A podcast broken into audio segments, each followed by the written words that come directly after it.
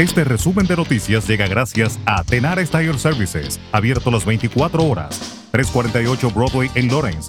Teléfono 978-327-6802. En la ciudad de Lawrence, una mujer de 30 años murió después de aparentemente sufrir múltiples puñaladas, anunció la oficina del fiscal del condado de Essex. Justo después de las 3 de la madrugada del lunes, la policía de Lawrence respondió una llamada al 911 para solicitar asistencia médica en Diamond Street. Al llegar encontraron a una mujer de 30 años fallecida por las heridas de arma blanca. Un hombre de 39 años fue transportado al Lawrence General Hospital, también con aparentes heridas de arma blanca.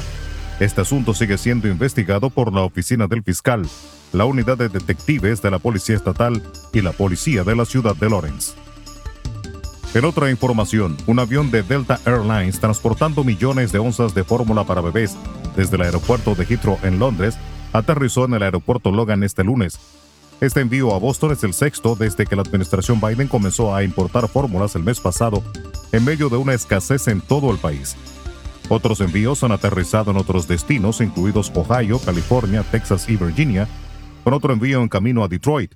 Los envíos de Boston y Detroit transportan colectivamente más de 3,2 millones de botellas de 8 onzas esta semana. La escasez actual se debe a problemas en la cadera de suministro, así como al cierre de una planta de Abbott Nutrition en Michigan en febrero, debido a la preocupación por bacterias. Esto condujo a un retiro a nivel nacional de la fórmula y también dejó a los padres luchando por encontrarla. La guerrilla del Ejército de Liberación Nacional se pronunció este lunes sobre la victoria del izquierdista Gustavo Petro en las elecciones del domingo en Colombia, asegurando que mantiene su lucha y resistencia política y militar, pero también que están dispuestos a buscar la paz. Mientras que el fiscal general de Colombia, Francisco Barbosa, recomendó al presidente electo Gustavo Petro que se ciña a la ley luego de que éste le pidiera en su discurso de la victoria la puesta en libertad a jóvenes detenidos por actos de violencia durante las protestas sociales del año pasado. La época lluviosa de este año en Guatemala ha dejado por lo menos 22 muertos, mientras que la cifra de afectados supera el millón de personas, según un informe divulgado este lunes por las autoridades de protección civil. El país centroamericano, de acuerdo con el Instituto Nacional de Sismología, vulcanología, meteorología e hidrología, sufre aún los efectos de la depresión tropical Celia, que provoca abundantes lluvias, pero también de otros dos sistemas de baja presión. La Fuerza Aérea de República Dominicana informó este lunes sobre la creación de una comisión interinstitucional para investigar las declaraciones de Santiago Almonte Batista, un coronel piloto que manifestó que el taller aeronáutico de la institución es supuestamente utilizado para traficar drogas. El coronel dijo durante un acto de graduación, tenemos la convicción de que ese taller funciona como tráfico de droga a lo interno de la propia Fuerza Aérea de República Dominicana. Y yo quiero que me despientan, porque lo que se quiere decir es que yo no estoy en capacidad mental.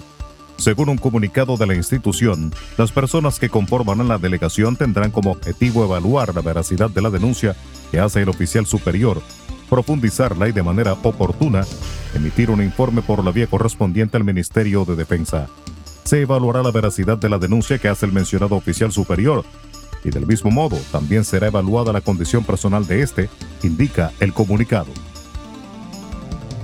Y desesperados se encuentran los familiares del chofer de camión, Bonacio Hernández Martínez, supuestamente secuestrado en Haití cuando fue a llevar una mercancía. Su esposa Santa Florian dijo que la última vez que tuvo contacto con él fue el pasado viernes. Sostiene que Hernández Martínez viaja con frecuencia al vecino Haití y en este viaje estaba acompañado de un nacional haitiano, quien según supo también fue secuestrado y luego liberado.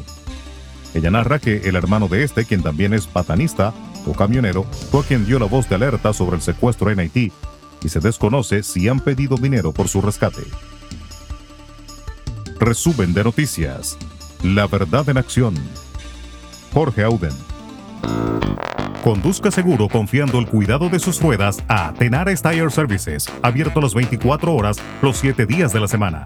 348 Broadway en Lawrence. Al comprar gomas nuevas, recibe reparación de por vida, además de otros servicios también de por vida. Tenares Tire Services también ofrece alineación y balanceo y autodetailing.